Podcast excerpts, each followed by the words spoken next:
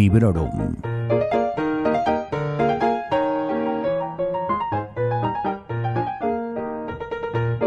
Hola a todos y a todas, feliz año nuevo y bienvenidos al primer episodio del año de Librorum Podcast. Soy Vanessa y os quiero dar las gracias por estar ahí. Espero que este 2021 nos sonría todo lo que no nos sonrió aquel 2020 que por fin quedó atrás. Y aunque a juzgar por las noticias no hemos empezado con buen pie, mm, no perdamos la esperanza. Como habéis leído en el título del programa, hoy tampoco voy a traeros una reseña, sino un ejercicio de mirada al futuro, a las próximas semanas y meses, y un intento de organizar las ideas o, o las intenciones para este nuevo año, siempre, por supuesto, en cuestión de libros. Creo que todas las que compartimos esta maravillosa afición coincidimos cada año en un par de propósitos que son, eh, por un lado, el de leer más y por el otro, el de leer mejor. En cuanto a leer más, no creo que la cantidad sea lo importante, pero sí que yo lo entiendo desde el punto de vista de vencer a la pereza.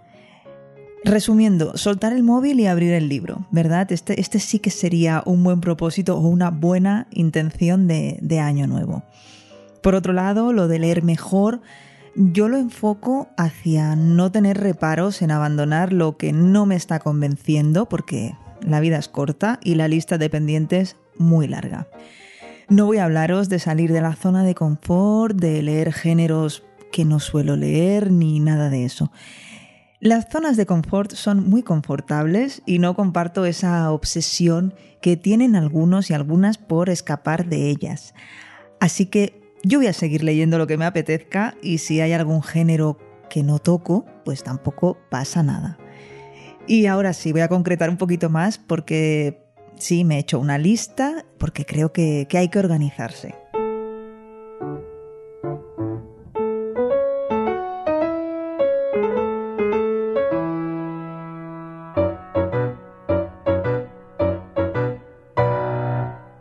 Coger impulso, doy un pasito atrás y os cuento que mi última lectura del año fue Juramentada de Brandon Sanderson. Una gran novela en todos los sentidos, de más de 1400 páginas, de fantasía épica y necesaria para seguir transitando este maravilloso camino que es la saga del archivo de las tormentas. No ha sido mi favorita de las tres y tengo grandes esperanzas puestas en el ritmo de la guerra. Pero antes hay que echar un ojo a la novela corta Downshard, que como ya os dije en mi reseña de Palabras Radiantes, esto de meterse en el cosmere es sinónimo de ser obediente, de cumplir con una serie de recomendaciones, de hacer los deberes, vaya. Y luego con mucho gusto, mm, aunque si no he publicado reseña de juramentada, mm, es una prueba de que se me ha atragantado un poquito. Este sí, eh, no me enganchó tanto como lo hizo Palabras Radiantes que si quieres escucharme fangirlear, como se suele decir, ese es tu programa. ¿Y cuándo le llegará el turno a esta continuación del archivo de las tormentas? Pues no lo sé, aunque ya tengo los dos libros en mi poder. Mm, de momento he empezado con otras cosas.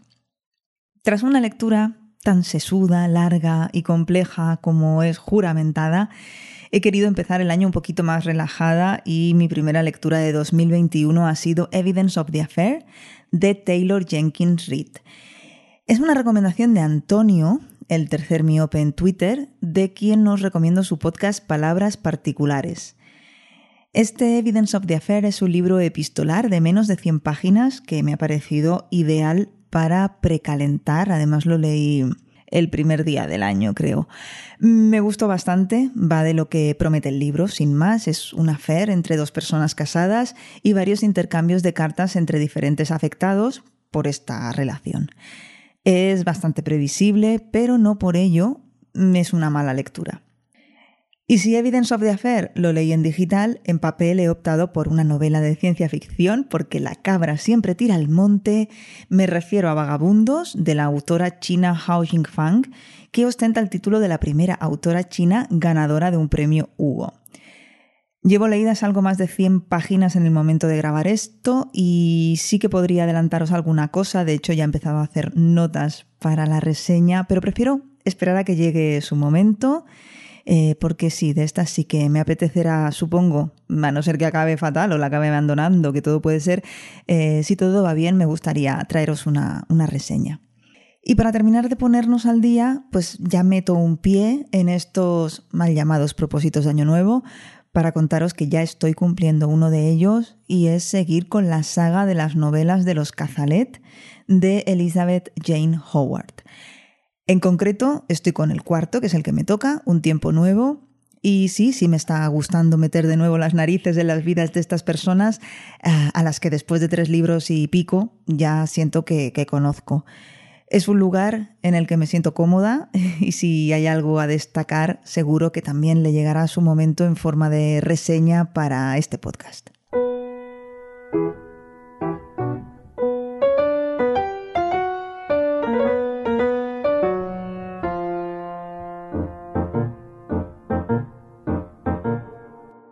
Y ahora sí, ahora os hablaré de lo que me gustaría leer durante este año y en concreto sobre lo que tengo en mi lista para las próximas semanas o meses. Dos de las novedades a las que les tengo más ganas es, como no, a la segunda parte de Un poco de odio de Joe Abercrombie, que nos llegará el 25 de febrero y que lleva por título en castellano El problema de la paz, traducido por Manu Viciano y en preventa en Lectu. Yo ya lo tengo pedido para recoger en Gigamesh tan pronto como sea posible. Lo compré a mediados de diciembre porque, bueno, soy una ansias y porque tal y como me pasó con un poco de odio, quiero que mi ejemplar tenga ese relato extra que incluye esta edición. En el anterior eh, programa que hice el repaso a mis mejores eh, lecturas de 2020, hablé de, un poco de odio y tenéis más atrás la reseña completa en la que también me podéis escuchar hacer la fan eh, absoluta. En fin, otra novela a la que le tengo muchísimas ganas, que me ha llegado recomendada por tres canales diferentes, es Kings of the Wild, de Nicholas Ames, o Eames, vamos a llamarle Ames. La primera vez que oí hablar de ella fue en un podcast eh, Giri. Diría que es el What Should I Read Next, pero no estoy del todo, del todo segura. Eh, de lo que sí que estoy segura es que después me llegó la onda vía Alberto de Cyberdark en su canal de YouTube y vía, como no, Toliol, el librero del mal o Antonio de Gigamesh. Esta primera novela de la saga de Band nos llegará con el título de Reyes de la Tierra Salvaje y mezcla fantasía épica y, un imaginario de las bandas de rock duro tradicionales. Eh, según cuenta el autor, en, en, el primer volumen sobre todo, y creo que también en el segundo, se ha inspirado en las rockstars, sobre todo de los 70 y de los 80. Vamos, que si lo hubiese escrito yo no me encajaría tanto.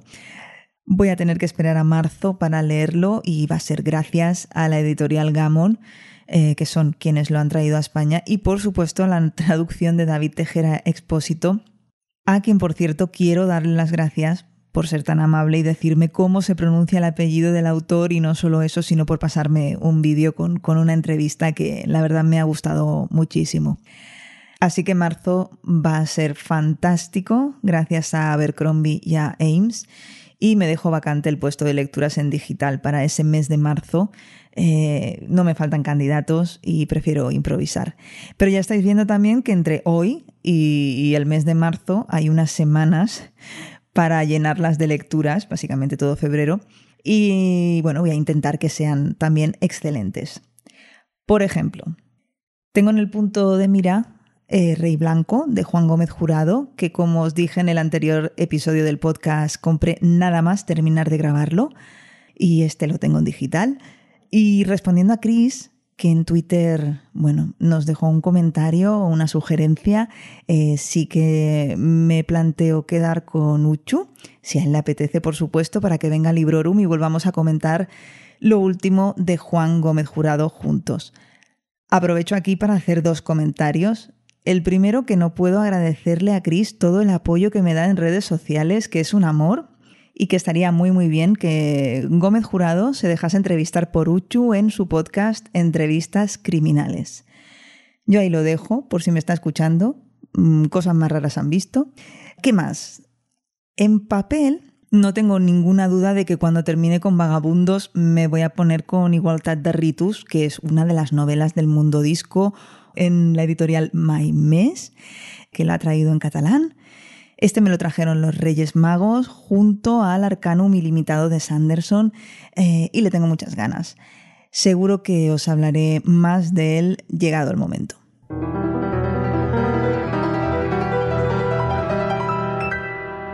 Y después tengo una lista de nombres propios y de títulos hecha así de cualquier manera, de autores, de libros, que quiero tener en cuenta para los próximos meses. Uno de los que más suenan es el de Adrian Tchaikovsky, con recomendaciones que llegan de múltiples voces, como son las de uno de mis podcasts preferidos, el Neonostromo de Alexander Paez y Miquel Cudoñ.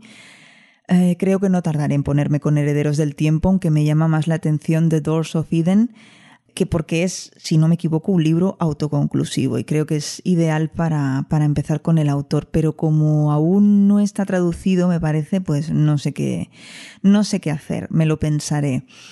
No es el único nombre propio en mi lista para este año 2021, hay muchos más, tanto eternos pendientes como autoras nuevas, o nuevas al menos para mí que también me han recomendado mucho, como son Shonan McGuire, Victoria Schwab y Leigh Bardugo. Las tres tienen nombres, mmm, bueno, challenging, ¿eh? En fin, ya dije en el último episodio de 2020 que Elia Barceló, este nombre es más fácil, también iba a caer en este año y me gustaría leer sus consecuencias naturales, que me llama la atención una cosa bárbara. Además, Consecuencias Naturales está editado por Crononauta, y esto me viene muy bien para hablaros de Patreons, Matreons y estas historias o colaboraciones o aportaciones, en fin. Cada X tiempo voy cambiando y voy apoyando económicamente algunas, mm, no sé, causas editoriales, creadores de contenido. Lo he hecho con Window con algunos podcasts, con algunos canales de YouTube, también con la editorial Insólita y ahora estoy matronizando a la editorial Crononauta. Creo que hay que apoyar las cosas que nos gustan, siempre dentro de nuestras posibilidades, por supuesto, pero es algo que me gusta hacer y que pretendo seguir haciendo a lo largo de este año. Así que Crononauta, la editorial que estoy apoyando durante este periodo, ofrece también relatos a los mecenas, de los cuales tengo ya un par en parrilla de salida que me han llamado muchísimo la atención y que me llenarán, supongo, algunos buenos ratos de, lectura. Y hablando de editoriales, hay dos editoriales nuevas en el barrio. Os lo conté en el episodio anterior, pero voy a repetíroslo. Me refiero a Duerme Vela y Trotalibros. Libros a Magrat Agostiernos y Jan, respectivamente, se han embarcado en estas iniciativas empresariales y merecen todo nuestro apoyo. Acaban de aterrizar o de despegar, como lo preferáis, y les deseo una larga y próspera vida.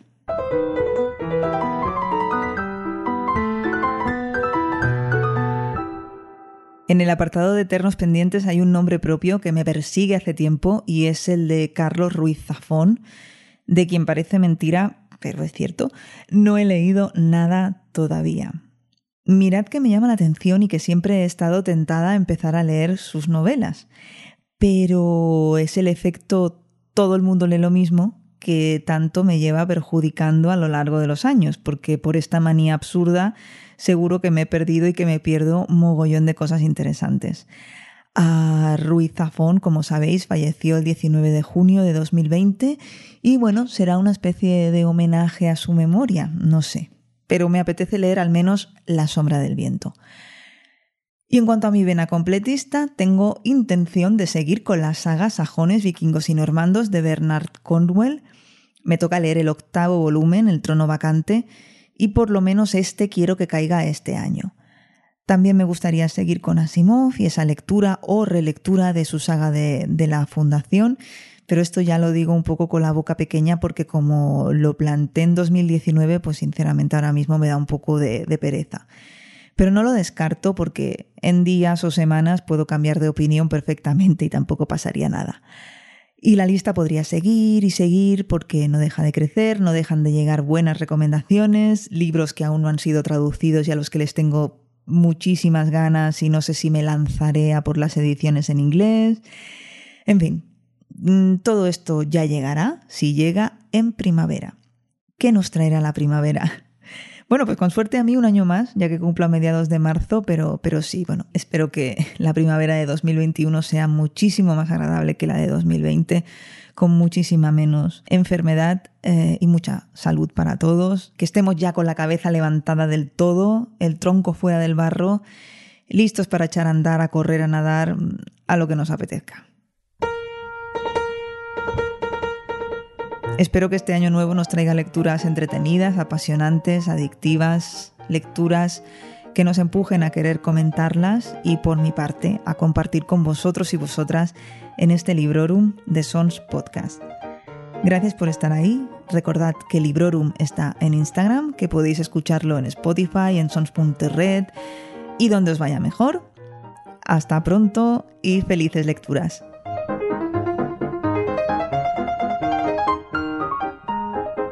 Acabas de escuchar Librorum, un podcast alojado en Sons, red de podcasts. Encuentra mucha más información de este episodio en nuestra página web, sons.red barra Librorum. Y descubre muchos más podcasts en sons.red.